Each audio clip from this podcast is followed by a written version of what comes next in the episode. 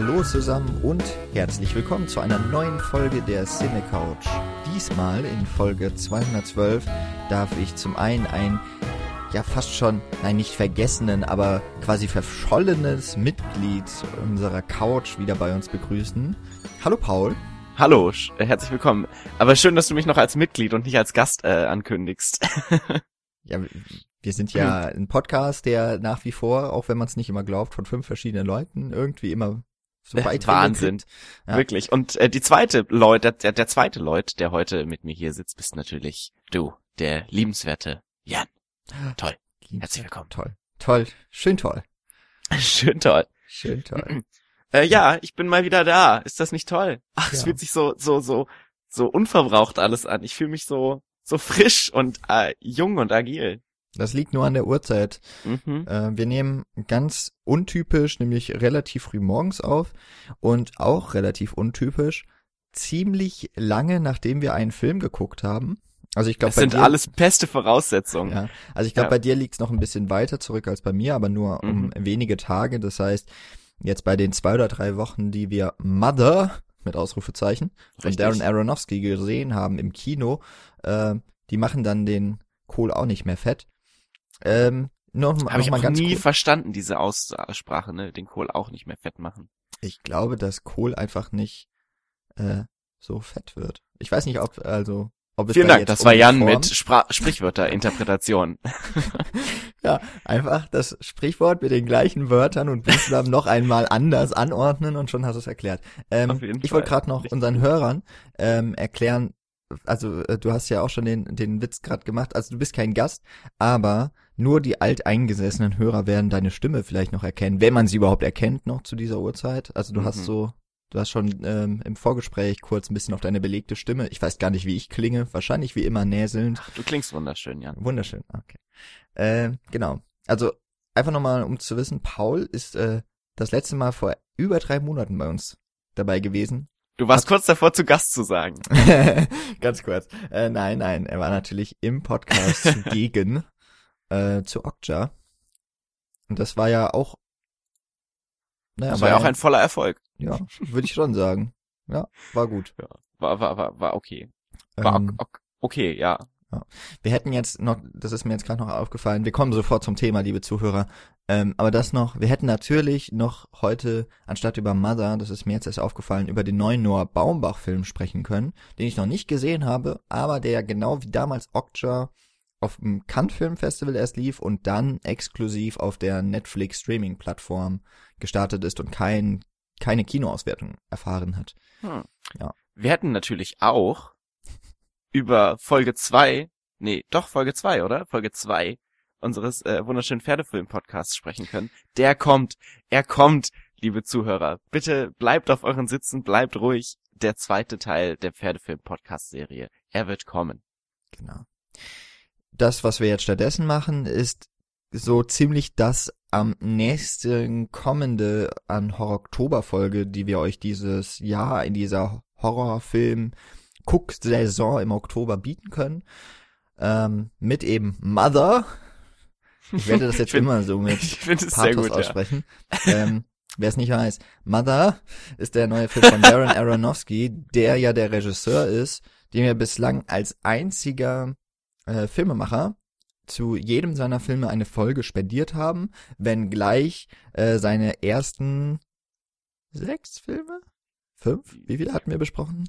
Ich Und glaube, es waren sechs, oder? Boah, das müsste man jetzt eigentlich ja. Ähm, es war, es ist ja einer meiner hochgeschätztesten Regisseure. Also Moment, wir haben, ähm, wir haben besprochen in unserer Darren Aronofsky Folge, in unserer Doppelfolge, Pi, Requiem for a Dream, The Fountain, The Wrestler und Black Swan. Es waren fünf. Ja, perfekt. Dann haben wir seine ersten fünf Filme, also äh, ich glaube Folge neun und zehn waren das, noch unter dem Namen Watchmen. Und dann haben wir uns Noah vor, äh, ja, dann drei Jahren ist er schon her, auch angenommen. Das war ja so sein großer Bibelabenteuerfilm über, äh, ja, die Arche und die Tiere und den Noah mit Emma Watson und so. Der kam so ein bisschen zwiegespalten bei uns an. Ich glaube, du mochtest den Fandst noch. Den noch am besten. Genau. Ja. Und ich glaube, bei Mother Mother äh, sind die, ich weiß es noch nicht genau, wir haben noch nicht so richtig drüber gesprochen, weil wir den Film ja nicht gemeinsam im Kino geguckt haben, das ging leider nicht, Mhm. äh, wegen anderweitiger ähm, ja, ich habe dich gefragt, aber du wolltest ja nicht mit Ja, mir. mit dir wollte ich nicht. habe ich mir schnell noch was einfallen lassen. Schnell ah, Arbeitstermin Hund rein. in der Mikrowelle. Ja, äh, genau. Nee, wir haben ihn beide geguckt und jetzt dann doch nach langer, langer Liegezeit so, haben wir gedacht, wir kramen den Film noch mal raus. Und weil es jetzt schon so weit zu, äh, zurückliegt und zumindest hier in Mainz läuft der Film ja gar nicht mehr im Kino. Ich glaube, so in ein paar Städten schon noch. Das äh, heißt, wir gehen sowieso jetzt mal wie immer davon aus, liebe Zuhörer, ihr kennt den Film oder euch interessiert nicht, ob wir euch ähm, Informationen zulassen, die möglicherweise erst im Verlauf des Filmes äh, dem Zuschauer dann kenntlich werden.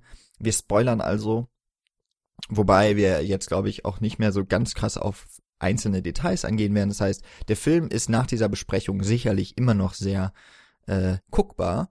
Ich weiß nicht, ob War er das- genießbar ist War das jetzt oder äh, quasi äh, eine nette, Das muss jeder war für das- sich entscheiden. war das eine nette Aussprache von ähm, äh, Halbwissen, das wir hier so präsentieren werden? Mm, Wir werden nein, nicht so viele mit Informationen verraten. nicht so viele äh, Details. Äh, genau, weil wir uns einfach nicht mehr dran erinnern können. Möglicherweise. Ich, habe ein fotografisches Gedächtnis. Ja, wir sind komplett äh, perfekt vorbereitet. Paul. Worum du- geht es in Mother? Ja, genau. Ich wollte jetzt die Frage was anders stellen, nämlich, Okay. wenn du mit jemandem, der den Film nicht kennt, über Mother sprechen wolltest oder es getan hast, wie hättest du denn gesagt, was hast du gesehen? Was war der, die Handlung? Das ist eine sehr schwierige Frage, denn ich habe diesen Film bereits zwei Menschen ähm, wiedergegeben und es hat ungefähr ungefähr sieben Minuten beide Male gedauert, Oh dass Gott. ich diesen Film zusammengefasst habe. Deshalb werde ich versuchen, es jetzt zu kondensieren. In Mother geht es um eine junge Frau namens äh, gut, da fängt schon an. Mother? namens Mother. Ah, ohne Äh, richtig, also sie hat tatsächlich keinen Namen. Äh, eine, eine junge Dame, die in einem Haus mit ihrem deutlich älteren Ehemann wohnt und äh, die dieses Haus nach einem Brand wiederhergestellt hat und konstant an diesem Haus arbeitet. Ihr Mann ist berühmter Schriftsteller slash Poet, wenn ich das richtig im Kopf habe. Also es wird auch nicht so klar, was er genau verfasst, aber er verfasst Schriften.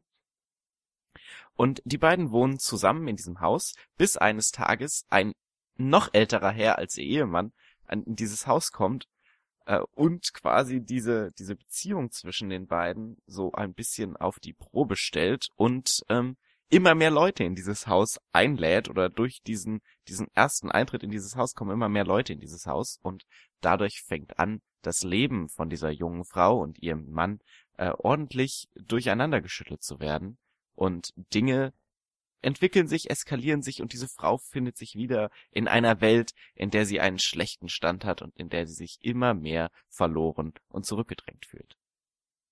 Ja, das waren weniger als sieben Minuten. Danke. Auch für schön. die. Ähm, für das äh, Kondensieren, wie du es genannt hast.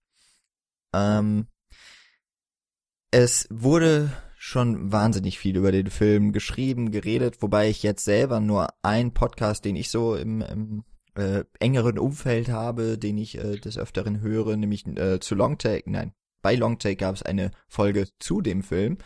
Ähm, und da wurde schon, wie es auch an anderen Stellen häufig dann eben getan wurde, es wird versucht, diesen Film ähm, mit Maßstäben erst einmal äh, einzuordnen, die vielleicht dem, also das wird in Longtake eher kritisiert, dass das häufig getan wurde, dass der Film eben auch von Kritiken häufig in so Muster gedrängt werden soll und damit soll dann erklärt werden, ob der Film denn nun gut sei oder schlecht.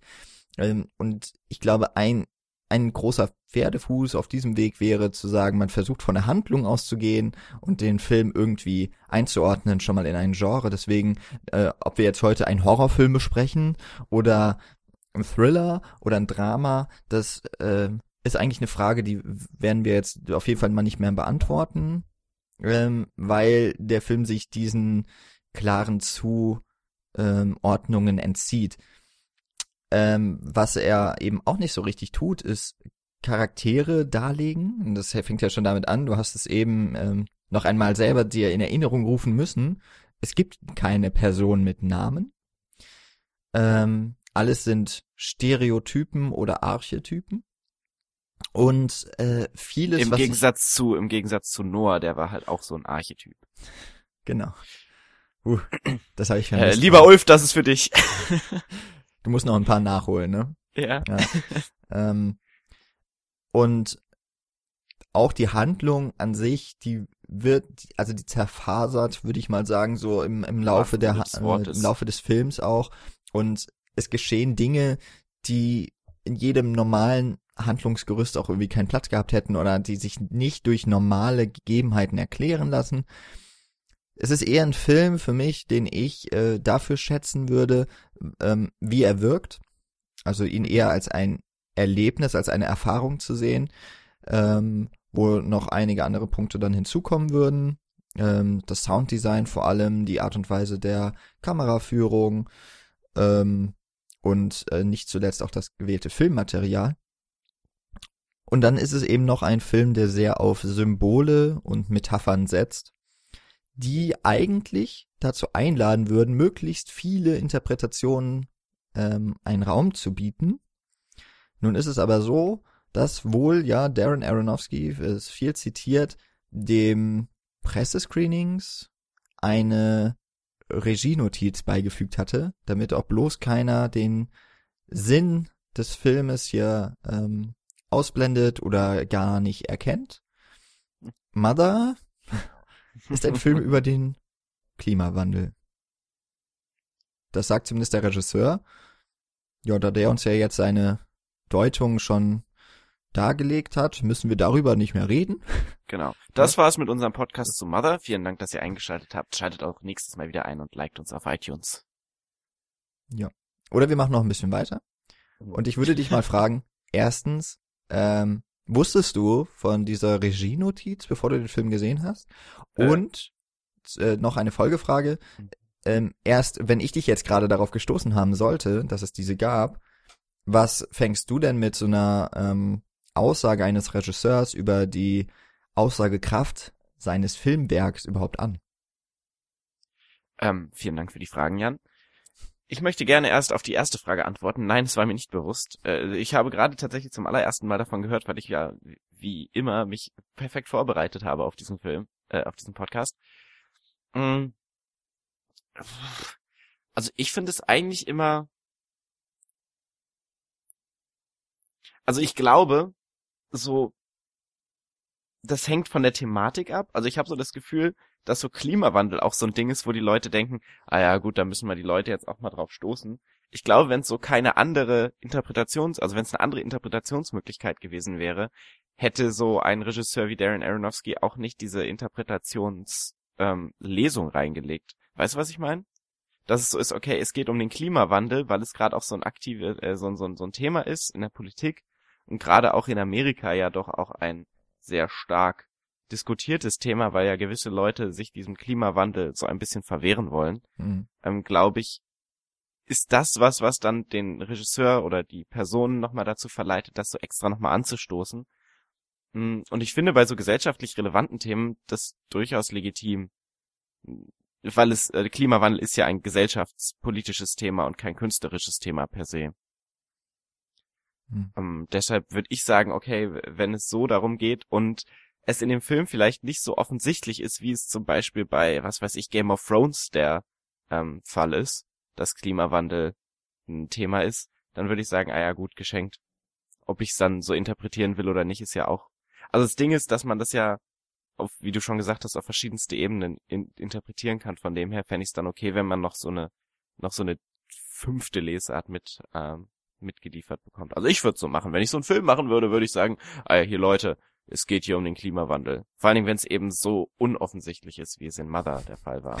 Ja, äh, das finde ich interessant, weil ich würde jetzt hier eine diametrale Antwort auf deine Antwort geben und sagen, wenn der Film es nicht schafft, meine, also als als als Autor oder als ähm, Hervorbringer eines Werkes, ähm, meine Ideen darzulegen, dass sie erkenntlich werden, ohne dass ich noch ein einen Kommentar dazu schreiben muss. Also ich wüsste jetzt nicht, dass, äh, was weiß ich, Picasso immer einen Text neben seine Bilder gehängt hätte, um zu sagen, hier, das seht ihr übrigens.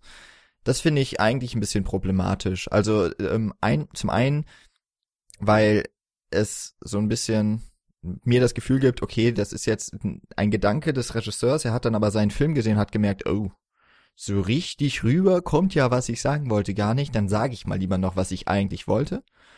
Oder aber ich finde es ein bisschen einengend, weil ähm, er ja damit eigentlich behauptet, er hat ja die universelle Antwort auf seinen Film.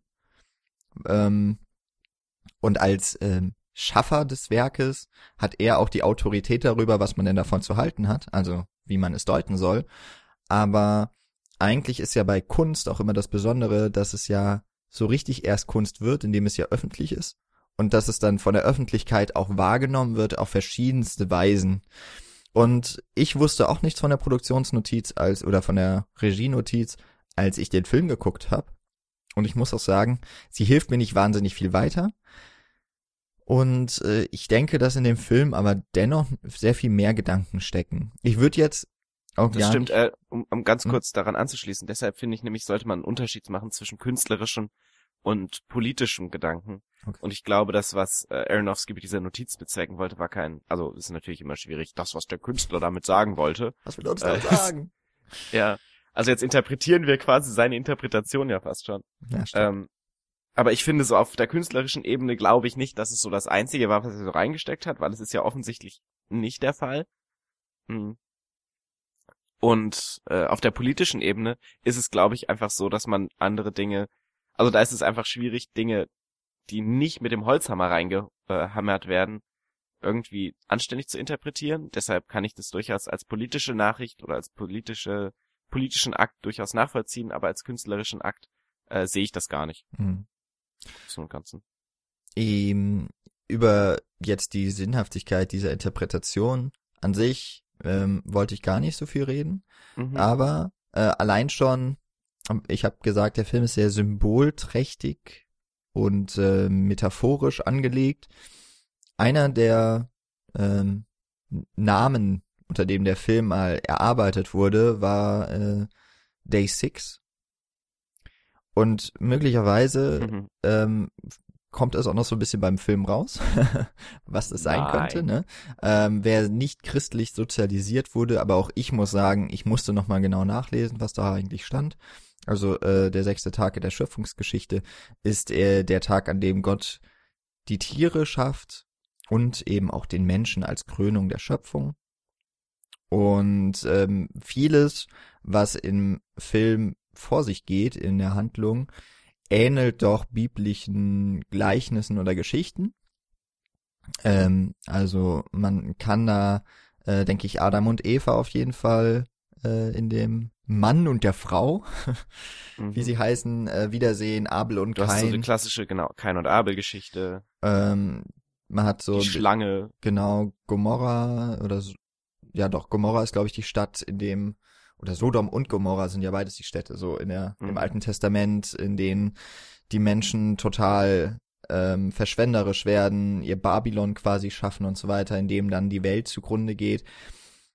Dann ist es halt noch die Frage, wie man Jennifer Lawrence als Mother und äh, Javier Bardem als er, als der Poet, als der Schriftsteller ähm, einzuordnen hat. Häufig wird hier äh, dann eben Jennifer Lawrence als Natur gesehen oder als die Erde äh, wobei ich ja eher das Haus als die Erde wahrscheinlich dann mhm. in der in dem Fall interpretieren würde und Bardem als Gott. Ähm, das ist tatsächlich etwas, was ich mir auch gleich beim Film gedacht hatte. Javier Bardem spielt eine Gottfigur, hab ihn aber als Autor doch sehr auch an eben den Künstler an sich, der von der göttlichen Fügung oder als Gott selbst sich sieht als Erschaffer von Welten ja letztendlich, was ja immer ein Schriftsteller auch ist. Genau. Oder eben Javier Bardem als Stellvertreter für Darren Aronofsky, der als Künstler ein äh, Gottkomplex hier verarbeitet und äh, dann ja auch noch mit Jennifer Lawrence seine neue Flamme äh, besetzt hat oder während des Films sind sie zusammengekommen, ich weiß nicht. Und als Jennifer Lawrence, ich würde mir mal noch genau diesen Film angucken und würde mir jetzt keine großen Hoffnungen machen auf eine Zukunft mit Darren Aronofsky. Ähm, ja. denn das war eigentlich für mich tatsächlich so, dass es ist vielleicht auch das Offensichtlichste, aber für mich war es doch vor allem jetzt nach äh, drei Jahren nach Noah, der ja auch wirklich nun kein Erfolg war, der ähm, Aronofsky, glaube ich, eher wieder ein Stück zurückgeworfen hat, jetzt auch vom der Budgetgröße beispielsweise bei dieser Produktion wieder deutlich zurückgefahrener. Mhm. Ähm, was, was ja nicht schlimm sein muss, was auch nicht bedeutet, dass er das nicht wo so wollte. Ähm, aber nach, ja, der eben als Künstler immer die Muse an seiner Seite braucht, aber sobald eigentlich der Funke nicht mehr springt, äh, ist eigentlich nicht er, sondern die Muse schuld und die kann man halt austauschen und dann wird schon wieder die Kreativität sprudeln. Und ja, diesen. Ja, das sind dann so Momente, wo du den, den Film, der noch nicht autobiografisch ist, dann doch selbst autobiografisch machst, ne? Ja, oder wo ich ihn so deute, ne? Wo ich sage, okay, äh, Aronofsky, ob gewollt oder nicht, äh, wobei ich ihm dann doch schon als, als äh, Regisseur, als Handwerker ähm, und eben auch als Geschichtenerzähler durchaus das, das Potenzial zu äh, möchte, dass er genau weiß, was er da tut, dann finde ich das schon schwierig. Deswegen habe ich auch so gedacht, hm, also ich glaube, ich hatte mit dir auch schon mal darüber geschrieben, ja, so hm, über den Film, ja klar, wir können darüber reden, aber muss jetzt nicht. Mhm. Ich finde ihn ein bisschen schwierig so. Also gerade auf dem, äh, auf der interpretatorischen Ebene finde ich das ja, wenn ich jetzt, für mich ist irgendwie immer noch diese Autoren, äh, dieser, dieser Gottkomplex, so das, das Prägende, das äh, Hervorstehende. Und ähm, auch mit äh, Klimawandel, mit äh, vielleicht auch generell äh, Religion als, äh, als was Schlechtes, äh, als etwas, was äh, großes Konfliktpotenzial birgt bei den Menschen, wenn man, wenn man den Film so sehen möchte das, das stellt sich alles so hinten an bei mir. Die, die erste Interpretation ist tatsächlich bei mir hängen geblieben. Also die direkt, nachdem ich aus dem Film gekommen bin, die sich vielleicht noch nicht so richtig gebildet hatte, ähm, weil ich noch auch wirklich mitgerissen war von dem Geschehen. Und das ist dann eben auf der anderen Seite das, was der Film, was den Film für mich so interessant gemacht hat und auf jeden Fall auch als Kinoerfahrung, auf jeden Fall, was ich, wo ich ihn hoch anrechnen kann aber das ist halt so als nachwirkendes Ganzes, nicht alles. Ja.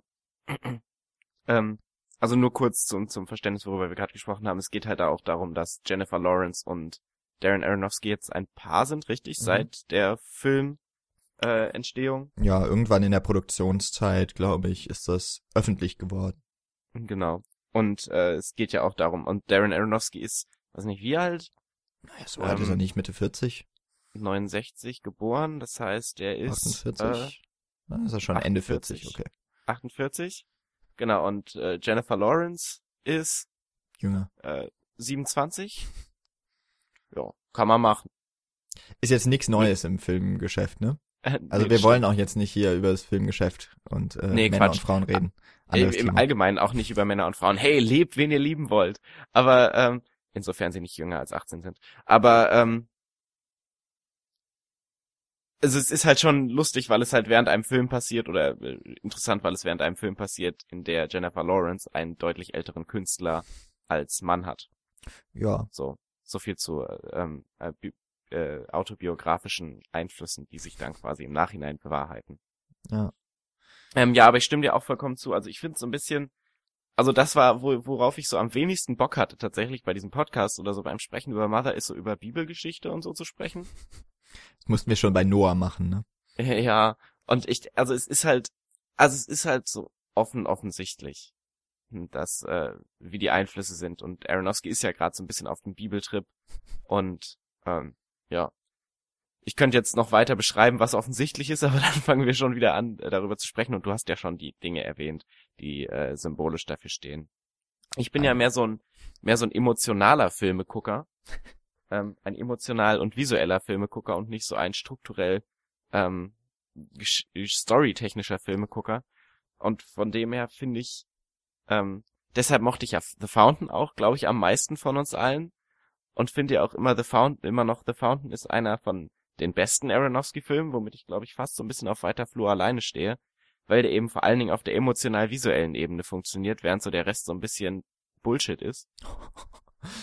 naja. Ja, über, überspitzt äh, gesprochen, aber es ist halt so, okay, die Story ist halt schon teilweise auch sehr cheesy Ja. in äh, The Fountain. Das können wir nicht, äh, können wir nicht äh, verneinen. Und letztendlich ist es bei Mother auch so. Also die Story ist letztendlich zweitrangig, finde ich. Ähm, abhängig, unabhängig von diesen, diesen Bibelgeschichten. Und er funktioniert vor allen Dingen auf einer emotional-visuellen Ebene, die er auch zusammenspielt. Und das war so das Ding, das mich so in diesem Film am meisten ähm, zusammen gebracht hat und äh, die mich dann am meisten reingezogen hat. Und wir können halt auch, also es ist halt auch so, dass Aronofsky so ein Meister der Fokalisierung ist. Und das zeigt er immer wieder in seinen Filmen und das hat er jetzt in Mother quasi so ein bisschen, finde ich, fast schon auf die Spitze getrieben. Also es geht so, es ging ja, es geht ja so damit los, dass ähm, so in Requiem for a Dream diese, diese, ach Gott, ich war schon so ewig nicht mehr in diesem Filmpodcast. Wie heißen denn die Fachbegriffe? Snorricam? Mhm. Ist das Snorricam? Ja, ja, du meinst die Kamera, die an den Körper des Schauspielers ge äh, Genau. montiert wurde, aber auf sein Gesicht gerichtet ist. Genau, dass sich quasi alles andere bewegt, außer das Ges- Gesicht, das konstant im Zentrum des Mhm. äh, Bildes und der Kadrierung bleibt. Ähm, nee, Kadrierung ist falsch in diesem Nee, nee, das passt Hinsicht, ne? Okay. Aber ich muss erstmal wieder reinkommen, ich muss mich erstmal wieder reingrooven, dieses ganze Film besprechen. Ähm, genau, aber da damit fängt's ja an, das hat ja Darren Aronofsky geprägt und das ist ja quasi so die Filmeinstellung, die so den Charakter und den, den Protagonisten ins Zentrum des Bildes stellt und ihn so als wichtigstes Element ähm, sieht in, im Film und in der Einstellung. Und äh, so geht es ja dann immer weiter. Also seine Filme sind ja, wie gesagt, immer alle sehr geprägt von ähm, individuell subjektiven Wahrnehmen des Geschehens. Und das macht Mother ja auch an jeder Ecke. Du bist ja so, also ich glaube, das, was du so am häufigsten oder so zu 99 Prozent im Film siehst, ist so das Gesicht von Jennifer Lawrence. Auch wenn es, glaube ich, kein einziges Mal eine Snorri-Cam gibt, soweit ich das äh, noch in Erinnerung habe. Aber es ist so, dass dieser Film ja geprägt ist von der Isolation von Jennifer Lawrence zu ihrem, zu ihrer Umwelt, beziehungsweise zu ihren Mitmenschen vor allen Dingen, zu ihrer Umwelt ja fast schon weniger, weil sie ja dann doch eine sehr innige Beziehung zu diesem Haus und zu der Umwelt per se hat. Mm. Und das fand ich einfach so extrem beeindruckend, dass du so die ganze Zeit, also ich habe so die ganze Zeit mit Jennifer Lawrence mitgelitten und ich habe mich wirklich auch, also ich bin auch alleine in diesen Film gegangen, weil andere Leute nicht mit mir in diesen Film gehen wollten, weil sie ja leider einen anderen Termin hatten an dem Abend. Mm, Das heißt, ich saß so mehr oder minder allein in diesem Kino. Und Jennifer Lawrence ist ja auch sehr alleine während dem ganzen Film. Das zeigt sich dann dadurch, dass die Kamera dann wegdreht von, ähm, von den anderen Menschen, vor allen Dingen eben von Javier Bardem oder von Javier Bardems Figur, um deren Liebesgeschichte es auch so ein bisschen geht und die Isolation und Entfremdung ist ja auch immer wiederkehrendes Mittel, das sich auch ähm, steigert, bis hin zur, zu absurden Szenerien, die dann am Ende los, losgetreten werden. Und da habe ich schon echt sehr mitgelitten mit ihr. Also der Film schafft es eben durch diese Kamera, die immer wegdreht sich von den anderen Figuren und immer mit Jennifer Lawrence mitgeht, die dann auch quasi zurückgewiesen alleine weggeht und eben auch durch die äh, audiovisuelle Gestaltung, also das, das Auditive, das dann eben sehr schnell verstimmt, äh, ver verstummt und man dann nur noch hinten im Hintergrund Hallgeräusche von Leuten, die sich unterhalten hört, während äh, Jennifer Lawrence schweigend irgendwo hingeht. Und das ist quasi das, woraus dieser Film zu, zu zwei Dritteln besteht. Aus Wegdrehen von anderen Menschen. Ja. Also was du da beschreibst, diese Kameraführung, das ist eigentlich auch die, die, ich bei Noah weiß ich jetzt nicht mehr so genau, aber die eigentlich auch die ähm, vorherigen Werke von Aronofsky eigentlich mitbestimmt haben, ähm, also vor allem eben The Wrestler und Black Swan. Das Mhm. sind so, ähm, das sind Handheld-Kameras, würde ich mal sagen, also so über der Schulter, ähm, die den Protagonisten folgen. Und ähm, also in in The Wrestler ist es ja ganz krass gewesen. Man sieht ja zum großen Teil nur die Schulter und den Hinterkopf von äh, Mickey Rourke. Ist auch ansehnlicher als sein Gesicht, muss man sagen.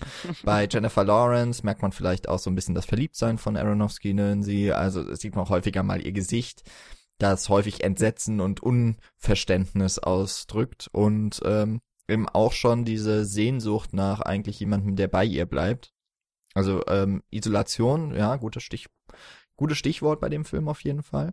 Ähm, ich finde auch, dass ähm, Aronofsky hier den Zugang zu dieser sehr obskuren Welt wählt, indem er die Figur der Mother äh, ins Zentrum rückt, ohne ihr jetzt so ganz klare so einen klaren Charakter zuzuschreiben. Das wäre ja etwas, was würde ich würde ich jetzt mal sagen, so die anderen Filme bislang oder also jetzt auch dann gerade im Vergleich The Wrestler und äh, Black Swan, da haben wir schon, finde ich, Charaktere oder fertigere Figuren auf jeden Fall. Jennifer Lawrence ist ja dann eher so eine so eine Type, die kümmert sich halt. Die kümmert sich ums Haus, die kümmert sich um ihren Mann, die kümmert sich, wenn auch widerwillig, um die Gäste. Und ja. ähm, und später eben auch über, also ich meine, das ist ja, das wäre ja nicht mal ein Spoiler, wenn man jetzt spoilerfrei bleiben wollen würde. Äh, natürlich kriegt sie auch noch ein Kind, ne? Sonst wäre der Name komisch. Ähm, und ja, es geht, es geht weniger um die Personen an sich oder die, die Persönlichkeiten an sich als um die Dynamik zwischen den Personen. Um es vielleicht mal darauf so zu ähm, sprechen. Ja, die Dynamik. Also es geht äh, auf jeden Fall generell um die Dynamik, die sich entwickelt und dass diese ja, die Mother. Dynamik entsteht ja zwischen Personen. Ja, genau. Aber ich würde immer sagen, dass die, äh, dass eben Jennifer Lawrence als Mother immer außen vor steht. Egal wo. Es gibt halt. Ist ja auch eine Dynamik. eine, eine Gegendynamik. Ähm, ja, quasi. Es gibt ja eigentlich ja nur diesen einen Moment irgendwo so zur Mitte des Films, wo dann, glaube ich, der Javier Bardem äh, ja, sie schlafen auf jeden Fall miteinander. Ich weiß gar nicht mehr, ob er da angefangen hatte zu schreiben oder fertig war.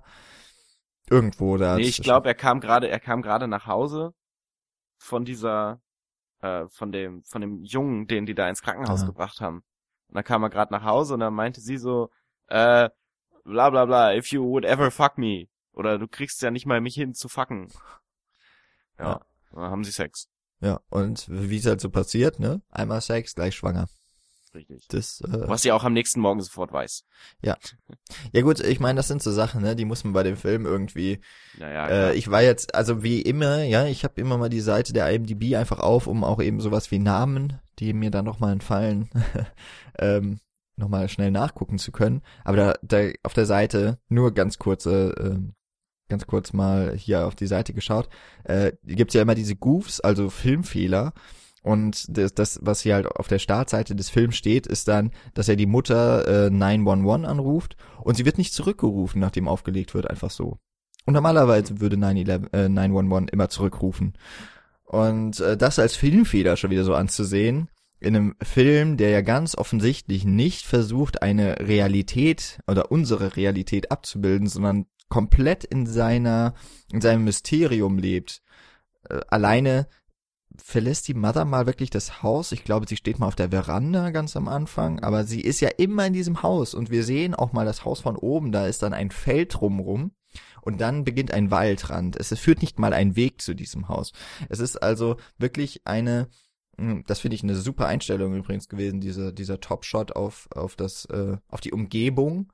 Ja. Weil es die, auch da wieder diese Isolation zeigt, aber es hat ja auch weil Isolation ja häufig auch und auch jetzt im, im Verlauf dann des Films, wenn, wenn man auf die Mother eben guckt, ist es auf jeden Fall auch etwas Negatives, aber es ist ja eigentlich gedacht als ein Rückzugsort. Ja, so eine Sicher Sicherheits äh, Safe Haven quasi. Auch und aber auch dieses ähm, weg vom Trubel, also Ruhe, ähm, ja. Etwas, was, glaube ich, viele Stadtmenschen verstehen würden, auch wenn immer mehr Leute in die Städte wollen, äh, ist das ja trotzdem das Ideal in der Natur, immer noch diese Ruhe und das Reine zu genießen.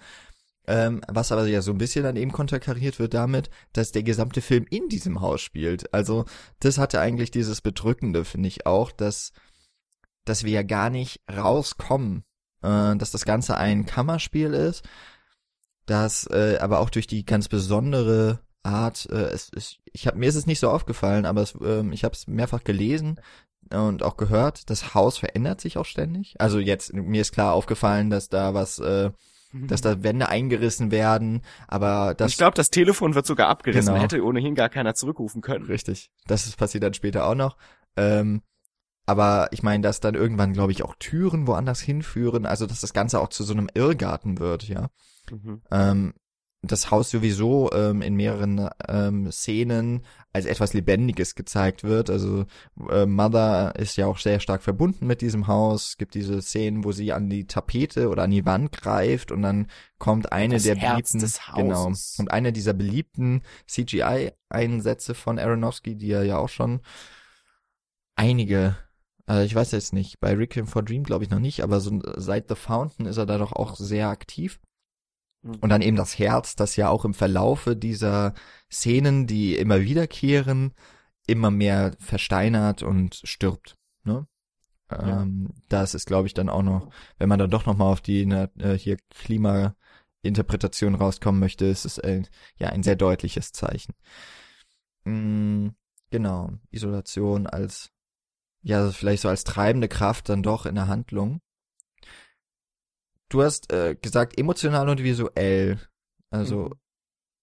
ich ähm, muss da sagen, ich war jetzt nicht, also ich, ich glaube, dass ich nicht emotional mit der Mutter irgendwie mitgegangen bin oder mit irgendwem anders.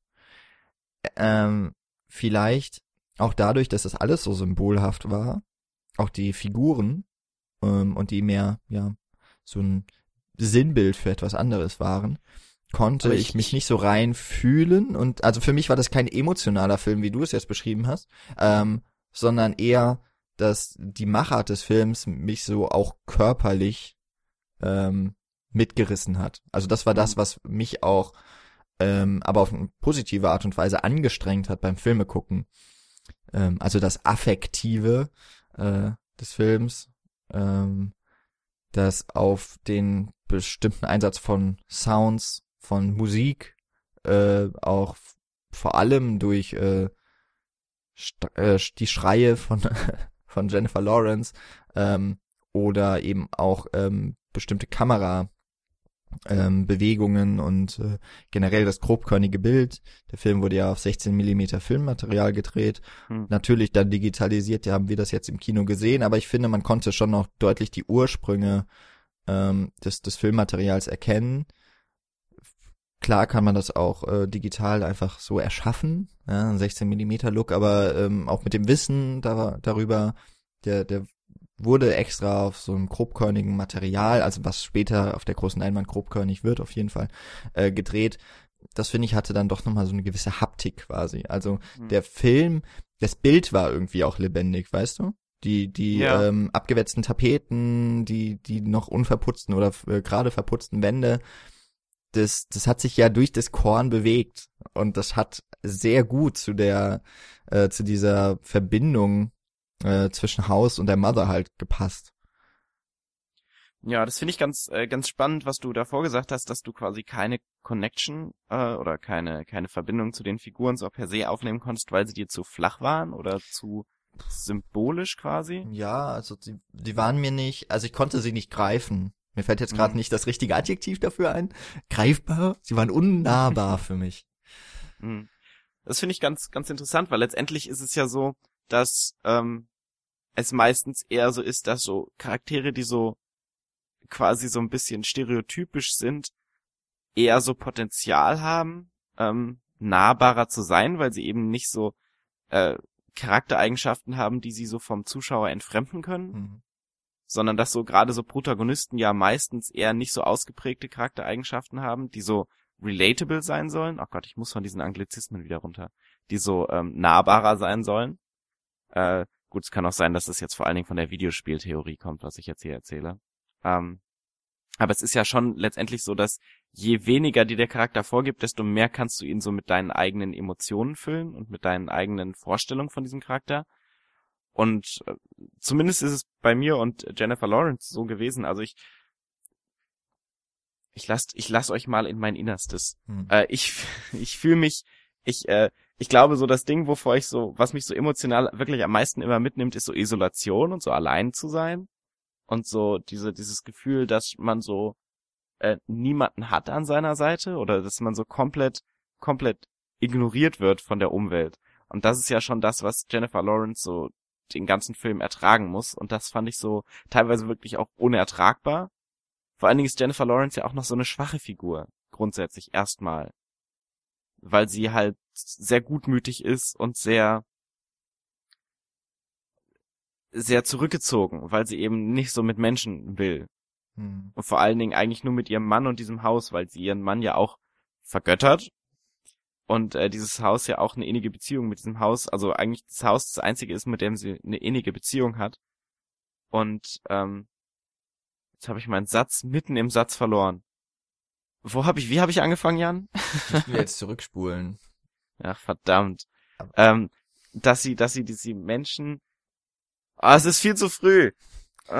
Aber, also, zwei Sachen, was Ja. du auf jeden Fall, was, was ich auch unterschreiben würde, klar, äh, umso undefinierter eine Figur ist, aber, oder sagen wir mal, dass sie Grundzüge aufweist, aber bei dem man noch sehr viel füllen kann mit eigenen Gedanken, ja nicht nur mit Emotionen, sondern einfach, eine, dass man einen Charakter komplettieren kann. Äh, das ist ja sowohl beim Bücherlesen, äh, bei Videospielen und eben auch bei Filmen auf jeden Fall etwas, was das Potenzial bringt, mich als Zuschauer zu involvieren und Ja. dementsprechend auch mit, mit einer Figur dann mehr mitzufiebern. Ähm, ich würde ich weiß jetzt nicht genau, warum es bei diesem Film dann nicht geschafft hat. Vielleicht ist es wirklich noch zu weit weg gewesen. Ich konnte mich, also ich konnte mich nicht so auf die Figuren einlassen, aber dafür eben mehr auf dieses Setting. Ja, also das ist dann vielleicht mehr das, äh, wo ich, wo ich quasi ähm, mit hineingezogen wurde. Du bist einfach unemotional. Du hast ja auch schon mal Filme mit mir geguckt. Vielleicht bin ich nicht so emotional wie du. Das mag durchaus sein. ähm, und das an Ach genau, mir Ja. ist, mir ist äh, kurz eingefallen, was ich noch sagen wollte. Ähm, deshalb war es halt bei Jennifer Lawrence Figur teilweise so, dass ich halt gedacht habe, come on, mach irgendwas, hau den jetzt mal auf die Fresse oder so, was sie ja äh, dann am Ende irgendwie auch tut. Aber so während dem ganzen Film bleibt sie ja eher passiv Ja. bis zum Ende hin. Und das ist halt auch was, was ich immer sehr schwer ertragen kann in so Filmen. Und deshalb war ich, glaube ich, emotional einfach auf so einer frustrierenden Frustrationsebene auch sehr involviert während, während des ganzen Films. Das kann ich tatsächlich auch. Also das kann ich total nachempfinden, weil ich hatte auch dieses vieles, was da passiert ist, hat mich aufgeregt. Ja. Ähm, nicht nur, weil ich gedacht habe, also jetzt irgendwann wird's mir zu viel. Also spätestens dann, also diese letzten halbe Stunde oder so, wo ja Hm, das Haus zu einem Schlachtfeld wird und dann zu einer Prozession von irgendwelchen sektenähnlichen Strukturen.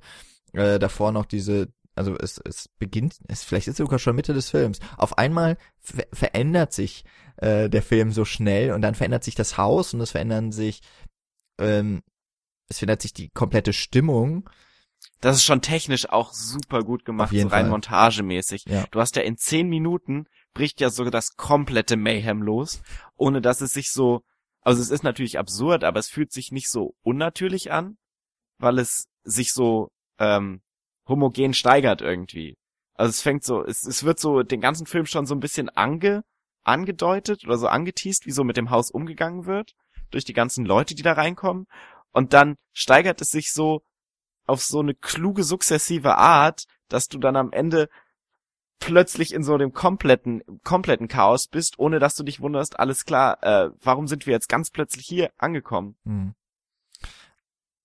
Diese, also diese zweite Hälfte, sagen wir mal so jetzt vom Film, wir haben es nicht gestoppt, aber ähm, eigentlich ab dem Zeitpunkt, wo äh, Ed Harris und Michael Pfeiffer, also der Mann und die Frau, möglicherweise Adam und Eva, ähm, zurückkommen, um ähm, diese Trauerfeier zu veranstalten in dem Haus. Und es kommen immer mehr Menschen. Da ist es dann ja äh, schon so, nach fünf Minuten ist die Trauerfeier eigentlich zu Ende und es beginnt eine Orgie eigentlich. Ja, also aber die baut sich noch weiter auf. Ja, dann äh, haben wir die ersten Anzeichen auch, dass dieses Haus zerstört wird. Also das Werk von äh, Mother wird immer weiter angegriffen und dass ihr Mann das irgendwie alles gar nicht so richtig zu realisieren scheint, weil dann geht's so ja, glaube ich, ist, ja. weil dann geht's ja auf einmal darin über, dass ja sein Buch veröffentlicht ist und auf einmal kommen die ganzen Fans, oder? Mhm. Irgendwie, Ja, genau. irgendwie so ist es ja und die werden dann nicht weggeschickt. Und aus diesem Das war auch so eine ganz, Ja. ganz schlimme Szene für mich, so emotional, weil es ja dann, also sie macht ja so dieses Essen für die beiden, was so der Hm. Äh, erste Moment der Zweisamkeit so irgendwie bedeutet und er soll dann ja, also es ist wieder so dieser kameratechnisch isolierende Moment, dass er dann sagt, äh, komm, ich helfe dir in der Küche und sie, nein, musst du nicht. Ach komm, ich helfe dir. Ach nein. Na gut, komm. Ähm, und dann geht sie so in die Küche und er kommt halt nicht mit und das merkst du erstmal gar nicht, weil du so auf ihr bleibst und dann sich mit ihr zusammen umschaust und dann gehst du zurück und dann ist er da mit seinen fucking Fans, wo du halt denkst, ach come on. Also du, du fängst halt auch wirklich an, Javier Bardem so ein bisschen äh, zu hassen oder zu verabscheuen, was ich schon tat in dem Film. ja, und dann fängt er halt an, sich so äh, diesen Gottkomplex äh, hinzugeben. Ja. Und genau, also über ähm, die, die, äh, sagen wir mal, die hm, Sympathien und Antipathien zu bestimmten Figuren können wir auf jeden Fall auch gleich nochmal sprechen. Vielleicht auch jetzt. Also Javier Bardem, finde ich schon mal, ist einfach eine wahnsinnig gute Wahl, den auf als ähm, zweiten Protagonisten ja eigentlich zu besetzen. Denn eigentlich ist es ja schon so, dass die beiden ein relativ glückliches Paar zu sein scheinen, dem halt am Anfang eigentlich nur dieses Ding, äh, dieser fehl diese fehlende Idee für das nächste Buch. Das scheint, das beschäftigt ihn und das kann man sogar nachvollziehen, ja, dass das auch total frustrierend ist. Und ähm, ich meine, wer schon mal eine Hausarbeit geschrieben hat und man muss diese verdammte erste Seite anfangen, ja, dieses weiße Blatt Papier auf dem Computerbildschirm ja eigentlich eher jetzt, das, das lächelt einen ja dann immer so verhohlen an und sagt, ja, fang doch an. Und also ich meine, ich kann diesen Moment auf jeden Fall verstehen und dieses Gefühl, in dem er sich eigentlich dann äh, wiederfinden muss und wie das diese Beziehung eben doch auch belastet. Aber mhm. es, beginnt schon relativ schnell, dass er, er eigentlich schon, wenn Ed Harris kommt und der sich als Fan outet, wo so klar wird, worum es ja dem äh, er, er hat ja auch keinen Namen, also worum es Javier Bardems Figur geht, ist immer nur Zuneigung, Zuspruch, Bewunderung und das alles verpackt er ja unter dem Begriff dann eigentlich der Liebe. Ja, und das ist ja dann auch Jennifer Lawrence äh, Figur bringt es ja dann irgendwann auch auf den Punkt ganz am Ende, wo sie dann sagt, äh, du hast nicht mich geliebt, sondern du hast äh, geliebt, dass ich dich geliebt habe. Genau, ja ich meine.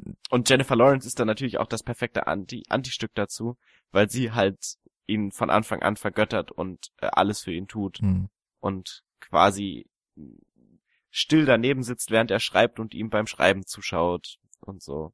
Äh, eigentlich letztendlich nur mit ihm zusammen sein will. Ja. Über die ganze Zeit. Und ja auch alles für ihn tut, ne? Also auch das Haus ja. wieder herrichten. Wir lernen ja, es ist das Haus, in dem er aufgewachsen ist und das in einem Brand zerstört wurde. Etwas, was wir ähm, über Struktur müssen wir dann auch noch mal kurz reden. Ähm, also sie sie richtet eigentlich sein seine Erinnerungen wieder her und tut es nur für ihn, gar nicht so sehr für sich, auch wenn es ihr glaube ich Spaß macht. Also dieses selber künstlerisch oder handwerklich tätig sein. Ähm, das ist ja, das steckt ja dann auch mit da drin. Ich ähm, ja. noch mal kurz zu Javier Bardem. Warum ist er so eine gute Wahl? Weil er in den letzten Jahren ja vor allem als ähm, Bösewicht äh, besetzt wurde. Ich weiß jetzt nicht, ob das schon generell immer so war, aber was mir jetzt eben äh, No Country for Old Men natürlich, äh, der James Bond und James Bond, genau der Spectre, ne? War das, glaube ich. Ähm, wo, also gerade die Rolle in No Country for Old Men ist ja mittlerweile auch zu so einem popkulturellen Meme, glaube ich, auch irgendwie geworden. Also man, man erkennt ihn daraus und man findet ihn irgendwie cool. Es, er hat es da zu einem dieser Villains geschafft, die, glaube ich, einfach die Zeit überdauern werden, ja. Also er wird vielleicht jetzt nicht ganz mit Darth Vader und so in der, in der Riege stehen, aber schon. Oder Hannibal Lecter. Ja, Hannibal Lecter, so irgendwie habe ich schon das Gefühl, oder? Also wenn man, man ja, kommt nicht mehr so drum. Noch ja, aber man kommt nicht so drum rum, wenn wenn ja, es Listen stimmt. gibt, hier die besten Bösewichte oder so. Er ist da schon immer recht weit oben mit dabei. Man müsste mal einen Podcast drüber machen über Bösewichte. Ach Gott, ja. Haben wir ihn glaube ich sogar erwähnt, ne? Hm, ja.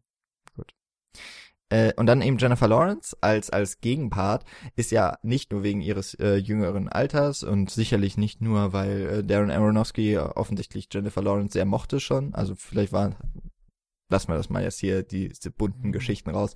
Aber Jennifer Lawrence ist ja ähm, bislang vor allem als Schauspielerin in ähm, hervorgetreten, die eher wirklich die Heldenrollen eingenommen hat und so immer diese Verletzlichkeit noch mit in sich getragen hat. Schon, also auch in der natürlich der Hunger Games Reihe war sie ähm, klar die Heldin und ähm, aber eine Heldin wider Willen und eben eine, die nicht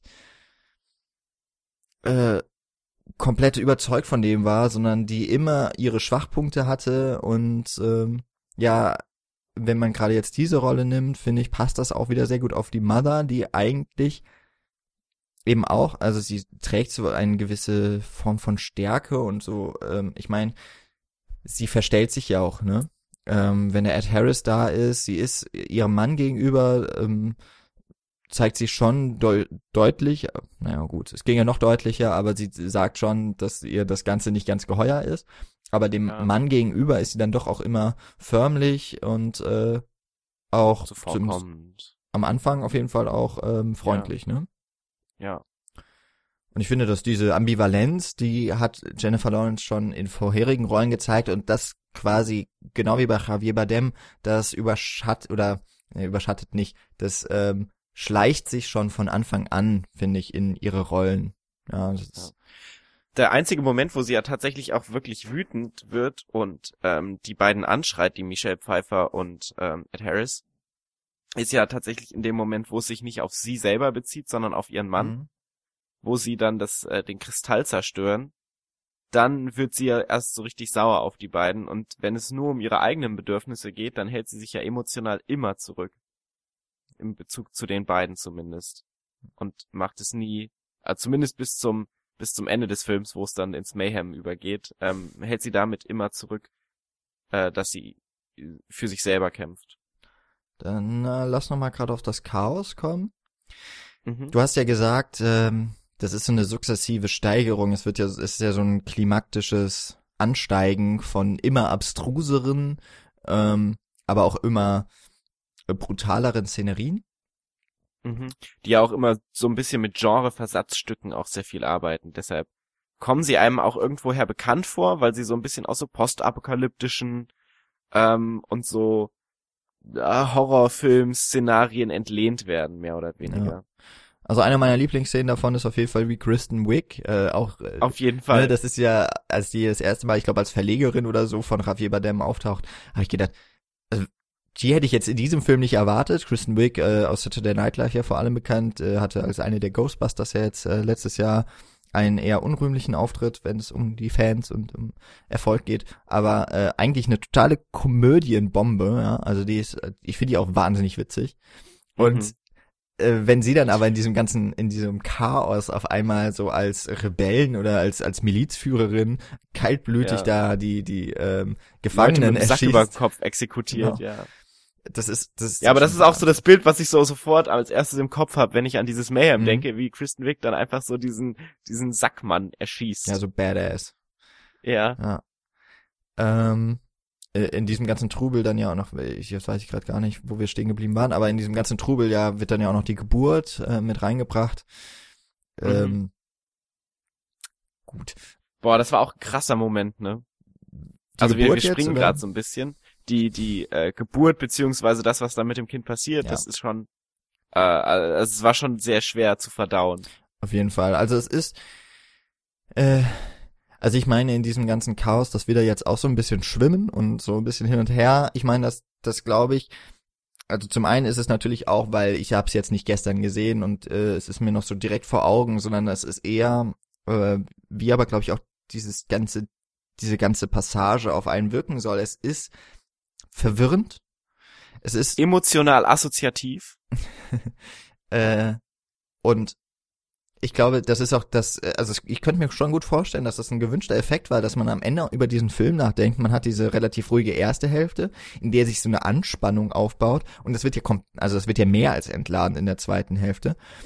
Und dass man da ähm, immer gewisse Punkte, ja, so assoziativ herauf, her, ähm, hervorgreift und hervorkramt aus dem Gedächtnis, das, dass man das aber auch nicht mehr so richtig auf die Reihe bekommt oder wenn man darüber redet, dass man von von dem einen ins nächste springt, weil weil der Film es halt dann auch tut.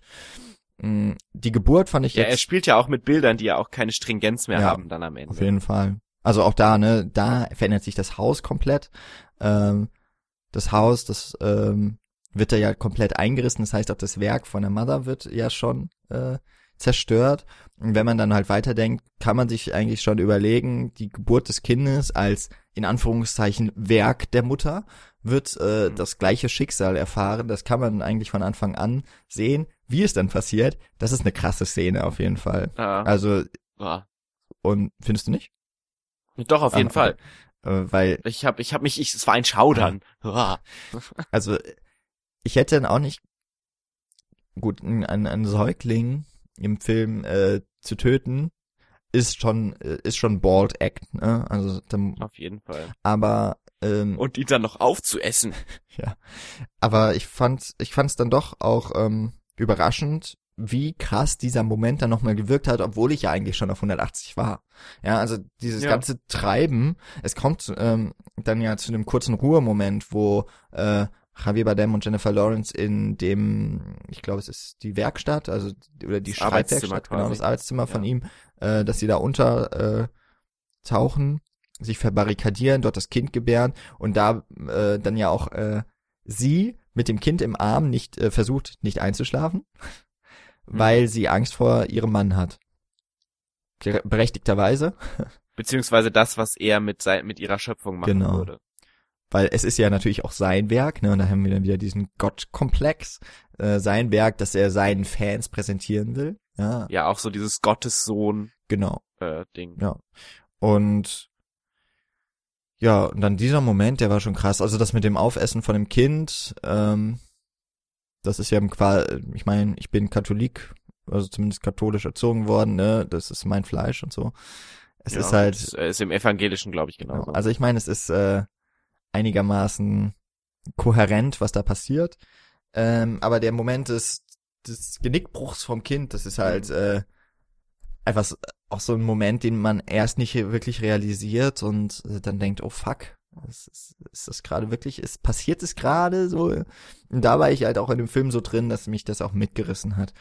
ja, Wobei ich auch sagen muss, ähm, dieses gesamte Chaos, ich war nicht mit vielen Leuten im Kino, ähm, aber doch einige und auch ich konnte mich dann ein paar Mal nicht zurückhalten und musste vielleicht auch so als äh, Regulativ einfach mal lachen. Weil Mhm. dieses ganze Absurde, äh, wie das aufeinander folgt, das konnte ich so schnell dann auch eben nicht verarbeiten, als, also da Ja. muss man einfach mal was rauslassen aus, von der Anspannung. Und ähm, Aber ich find's schon eine Leistung, dass du, was du ja auch so ein bisschen ange äh, gesagt hast, dass du dann quasi so diese Steigerung hast und trotzdem am Ende noch mehr einen What the fuck Moment so einbauen kannst, wo du denkst, okay, jetzt haben wir wirklich alles gesehen. Aber okay, jetzt hat Kristen Wick jemanden so exekutiert, jetzt haben wir wirklich alles gesehen. Äh, ja, und dann äh, kommt noch dieses, äh, okay, äh, jetzt haben sie ein Kind, jetzt ist, äh, jetzt, jetzt, jetzt ist gut, okay. Na gut, dann tötet halt das Kind. Ist okay. Also, so, so rein, rein dramaturgisch ist das schon auch sehr, sehr, sehr, ähm, nicht perfide, sondern sehr nuanciert, äh, es, fühlt sich so falsch an, nuanciert in dieser, in diesem, in dieser Hinsicht zu sagen, aber es ist halt letztendlich sehr, sehr feinfühlig äh, gesteigert und sehr feinfühlig eingesetzt, die Elemente. also Auch dieses retardierende Moment quasi, was du ja hast, Mhm. wenn sie dann äh, sich zurückziehen in dieses Haus, äh, in dieses Arbeitszimmer. Genau, bei all dem Holzhammer, den Aronofsky da schlägt und und äh, in der Luft umher schwirren lässt, macht das dann doch eben mit äh, einer sehr großen Präzision. Ja, Ja. Er schlägt in auf jeden Fall in dieser zweiten Hälfte immer den richtigen Nagel auf den Kopf. So, jetzt höre ich auf mit diesen äh, Tollen mit Metapher. den tollen Metaphern. Ja, die sind fast genauso gut wie die von Mother. Auf jeden Fall. Mhm. Aber ich meine, es geht dann ja auch noch weiter, ne? Die Mutter wird dann ja verprügelt ja, Ne? Auch eine sehr unangenehme Szene, ähm, weil die Kamera nicht weg. Also sie Ja. hält halt drauf und klar ist da mit äh, bestimmten CGI-Morphing-Sachen gearbeitet worden, aber es äh, sieht halt fies aus. Es ist auch etwas, das kennt man, wenn man schon ein paar Filme gesehen hat, die ein bisschen brutaler sind, sage ich mal, die äh, kennt man irgendwie diese Bilder und die mo mochte man auch da schon nicht und dann fühlt man sich doppelt schlecht, wenn man das guckt.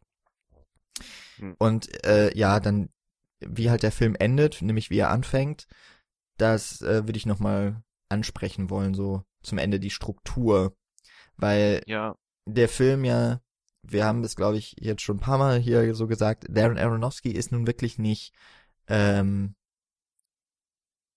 nuanciert, ja, so, also du hast eben mal nuanciert gesagt, aber du meintest es, glaube ich, nicht so, äh, also dass er mit dem Holzhammer rangeht, das meinen wir halt wirklich in eigentlich jeder Szene. Es ist Ja. immer ziemlich klar, was er bewirken möchte. Ich meine mehr so technisch nuanciert, Ja. anstatt äh, inhaltlich nuanciert. Gut. Ähm, wie findest du, äh, was hast du denn gedacht, als du den Anfang vom Film gesehen hast? Ähm, du meinst so am Anfang anfangen? Wirklich die ersten Einstellungen. Okay.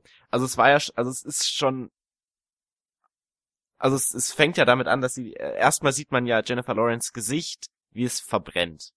Und wie so eine Träne ihr Ruß äh, Gesicht herunterrennt. Und wie sie dann so aufwacht. Und was sagt sie? Hello? Oder so? Baby. Baby? Ja, Baby. Ja, etwas, was in der Ähm. deutschen Übersetzung wahrscheinlich, äh, ich habe nur den Untertitel, der, der Film lief ja bei uns mit deutschen Untertiteln, da stand dann Mhm. Schatz. Eine Sache, auf die man so gleich nochmal. Liebling oder so. Genau. Ja.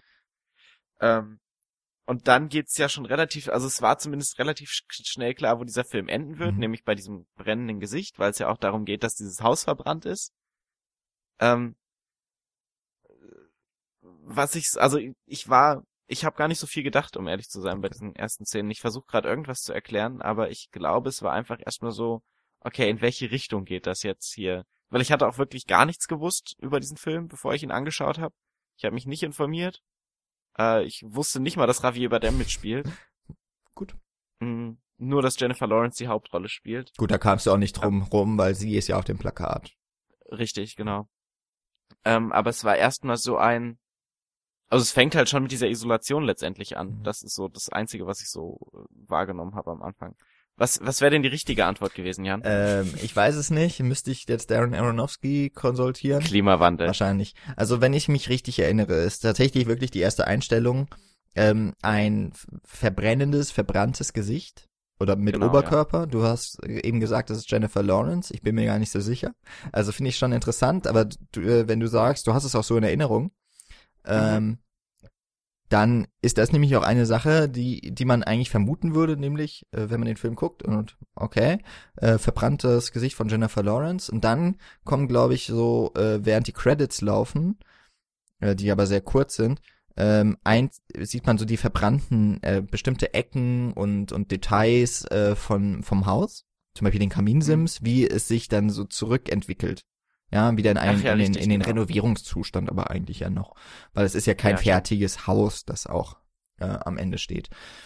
Gott, das habe ich komplett vergessen. Ja, du hast komplett recht. Und ähm, dann kommt nämlich die der Blick auf äh, Jennifer Lawrence, die schläft, die sich umdreht, die, sie liegt alleine in dem Ehebett und sie fragt Baby. Und ähm, das ist mir jetzt auch erst so aufgefallen. Ähm, aber auch äh, da jetzt mal äh, Dank an quasi die IMDb-Seite, weil neben den Goose haben sie ja auch äh, Zitate und das, äh, was dann da meistens steht, sind die ersten Zeilen und die ersten Worte aus dem Film. Und das ist eben Jennifer Lawrence, die aufwacht und Baby fragt. Äh, dass ich mich dran erinnern musste, okay, im Deutschen wird das wahrscheinlich mit Schatz übersetzt. Ähm, also, dass Javier Bardem gemeint ist. Aber Mhm. Wenn man jetzt davon ausgeht, man hat den Film zum Ende geguckt, man weiß, okay, sie wird äh, das Haus in Flammen setzen, sie wird selber verbrennen und alles äh, töten. Was auch ein sehr befriedigender Moment ist ja, grundsätzlich. aus, in diesem aber der wird dann nachher direkt gebrochen, weil ja dann Javier Bardem das Ganze überlebt Ja. und ähm, aus äh, ihr Herz nimmt, das zu diesem Kristall wird. Mhm. Ähm, und dann beginnt das Ganze nochmal von vorne. Ja, ein neuer. Das ist übrigens eine Einstellung, die wir gerade auch vergessen haben, dass wir Javier Bardem nochmal von ganz nah sehen, wie er selig in die Kamera lächelt und den Kristall zurück an seinen Platz stellt. Das passiert ja direkt nach der Einstellung mit Jennifer Lawrence gebrannten Gesicht. Ganz am Ende oder am Anfang? Gesicht. Das war Am Anfang ah, okay. auch schon. Ah, stimmt, genau. Er setzt ihn zurück und dann äh, wird wieder alles. Fängt die dann, Morph- Metamorphose an. quasi, Genau, stimmt. Ähm, insofern ist dann ja auch die Verbindung zwischen Mother und dem Haus äh, erklärbar und auch vielleicht ihr Ja. ähm, Ausbruch, ihr ihr emotionaler Ausbruch, als dieses Kristallding zerstört wird, weil es ist ja eigentlich Teil von ihr. Ne, es ist ja eigentlich Ja. ihr Herz auch. beziehungsweise der Ausbruch kommt ja fast eher von Javier Bardem als von Jennifer Lawrence bezogen. Also Javier Bardem ist ja wütend über den Kristall, dass der zerstört Mhm. wurde und äh, Jennifer Lawrence ist wütend, dass Javier Bardem wütend ist über den zerbrochenen Kristall. Okay, ja. Kann man, gut. Gebe ich dir, ja. Kann durchaus Sehr so gut. sein. wow, Bitte. wow, was, was ist das? Wer, wer, wer bist du und was hast du mit Jan Ich gemacht? weiß nicht, der, der, es hat sich in den letzten 14 Wochen einiges getan, Paul. Ja, wow. Ähm, und äh, am Ende ist es ja so, ne, neuer Start und wir sehen noch einmal eigentlich die Anfangssequenz, nur dieses Mal ähm, wacht eine andere Person auf. Es ist nicht Jennifer Lawrence, aber es ist äh, ein, ein, eine andere Frau, äh, die dann auch wieder ihren Mann fragend sucht und Baby sagt. Wobei jetzt natürlich dann im englischen Original Baby durchaus sehr zweideutig gesehen werden kann, nämlich, dass sie sich noch erinnert an ihr Kind, dass sie quasi wie aus einem Traum erwacht, aus einem Albtraum, äh, ihr Kind sucht. Oder eben sie meint tatsächlich ihren Ehemann, den sie mit dem Kosenamen anspricht. Das finde ich natürlich eine äh, ganz schöne Doppelung. Gewitzte, äh, gewitzter Einsatz von Sprache. Ja, auf jeden Fall. Und der wäre wahrscheinlich verloren gegangen in der deutschen Übersetzung. Ja, wahrscheinlich. Gehe ich mal von aus. Wie so vieles. Und ja, dadurch, dass ja äh, am Ende auch eine andere Frau im Bett liegt und nicht mit Jennifer Lawrence, gehe ich mal davon aus, dass die erste, dass das Gesicht, das wir ja schon ziemlich verbrannt und verkohlt sehen am Anfang des Films, äh, nicht Jennifer Lawrence war. Ja, es Ja. kann gut sein. Und äh, darauf bezogen dann eben, dass der Künstler, der sich immer seine neuen Musen sucht. Und eben auch Darren Aronofsky, der sich, glaube ich, sogar geschieden hat von seiner Frau, scheiden hat lassen und jetzt eben mit Jennifer Lawrence zusammen ist. Mal gucken, wie das für Jennifer Lawrence enden wird. Ja, Ein Schelm, wer Böses dabei denkt. bis zum nächsten Film. Genau. Gut. Jetzt haben wir Ja, wir haben über vieles nicht gesprochen, ja. Wir haben nicht äh, über, wir haben immer nur mal erwähnt, dass der Musikeinsatz und dass der das Sounddesign hervorragend ist. Ich glaube, da sind wir uns einig. ja, Ähm, wir haben extra die äh, Interpretationsmöglichkeiten so kurz wie möglich gehalten. Äh, wer dazu mehr hören möchte, würde ich auf jeden Fall generell auch empfehlen, äh, sich den Longtake Podcast anzuhören. Auf unserer Seite stehen die als, wie habe ich, oder wie haben wir es genannt? Als Couch-Kumpan, genau. Da findet ihr den Longtake Podcast ähm, in der rechten Sidebar. Ähm, und hört einfach mal rein. Dann äh, könnt ihr euch vielleicht noch ein etwas umfassenderes Bild von Mother bilden. ähm, ich weiß jetzt gar nicht, brauchen wir noch ein Fazit? Äh, ich möchte gerne einen Punkt noch ansprechen. Wo ist Mark McGolis? Hm. Es gibt keinen Mark McGolis in diesem Film. Das ist der erste Aronofsky-Film, der Mark McGolis zu keinem Aspekt einbindet. Also bei Noah war er zumindest Erzähler. Da kam er zumindest äh, auf der stimmlichen Ebene vor. Aber bei äh, diesem Film ist Mark McGolis, der ja, wo wir gerade von Musen gesprochen haben, quasi so der konstante Begleiter von Aronofsky in allen seinen Filmen waren und auch irgendwie sukzessive immer weniger äh, Rollen bekommen hat oder immer kleinere Rollen bekommen hat. Er ist in Mother nicht drin. Du hast recht.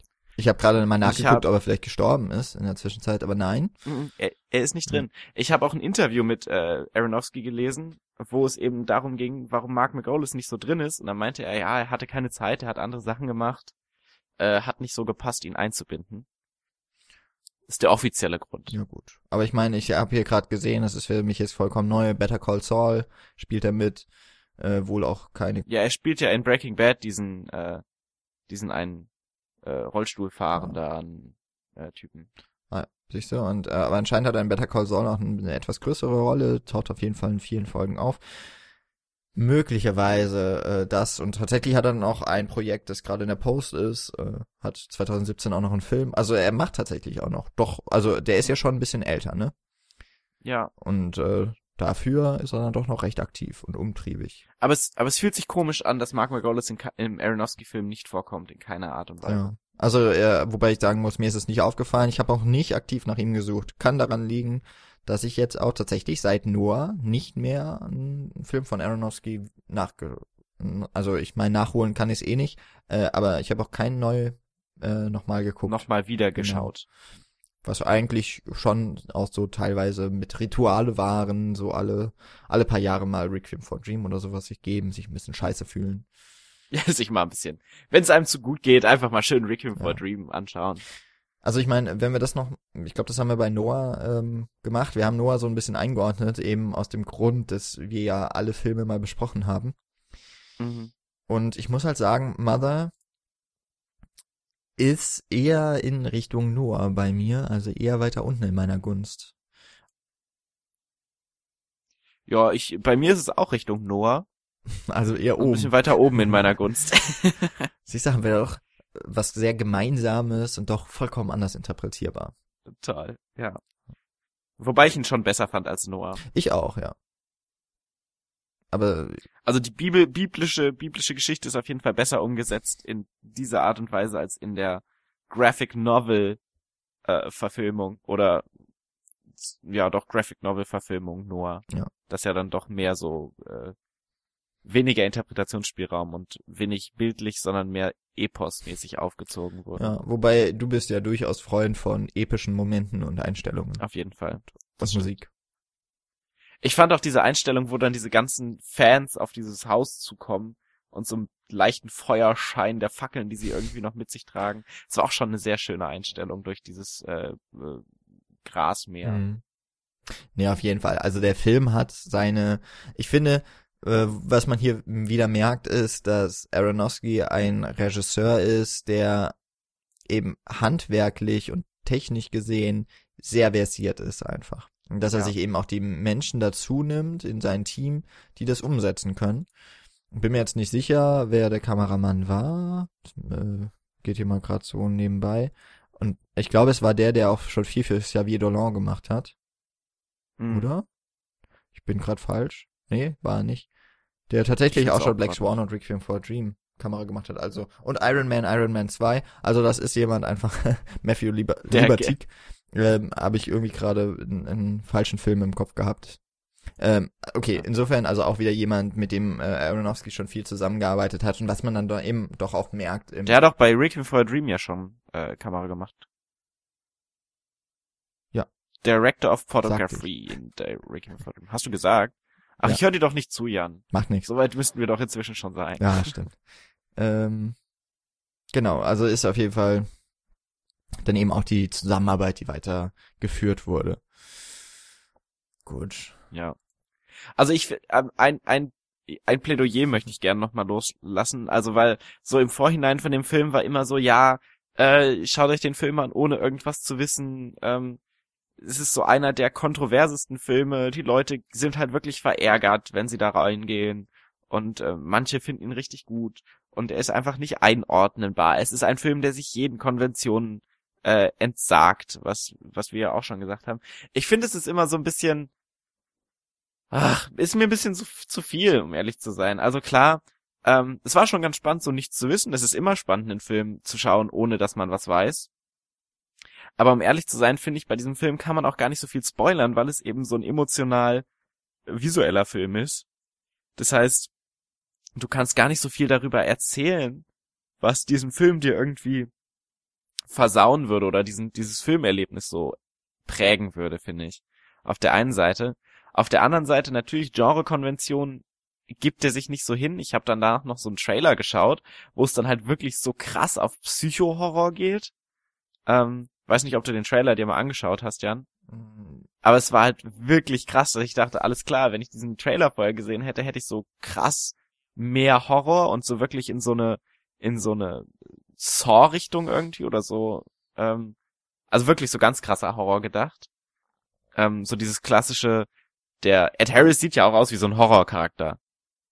Ähm, wie so dieser deutsche Arzt, der in das Haus kommt und dann alle irgendwie äh, tötet. Um, und äh, da wird sehr viel mit gespielt in dem Trailer. Wird ja letztendlich in dem Film auch immer ein bisschen mit Horrorelementen gespielt. Aber ich finde so dieses, ja, er entsagt sich jeglicher Konvention.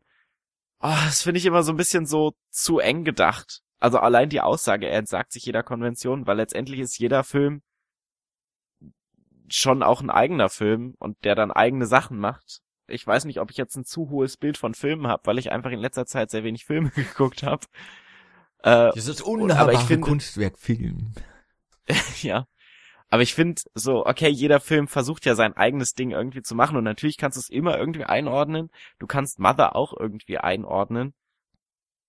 Manche mehr, manche weniger, aber ich finde so dieses, dieses Qualitätsmerkmal uneinordnbar immer so ein bisschen müßig zu bedienen. Hm. Ja, also auf jeden Fall, der Film hat von der einen Seite, von der Kritik ja wahnsinnig, äh, ist er sehr wohlwollend und äh, gut aufgenommen worden. Die Zuschauer sind ni- nicht so mitgegangen. Ich denke auch nicht, dass der Film sein äh, Budget einspielen wird. Fakt ist, ähm, es ist eigentlich ein, es ist eigentlich ein sehr kleiner Film, der groß vermarktet wurde und da steckt halt immer so ein bisschen die Gefahr mit drin, dass äh, sich der ein oder andere Zuschauer vielleicht äh, fehlgeleitet oder ähm, ja verarscht gefühlt hat. Ja, also ich würde mal Ja. sagen, so vergleichbar wäre das in etwa mit Spring Breakers, Spring oder Breakers. Drive, Mhm. die eben auch ganz anders vermarktet wurden, als der Film letztendlich war.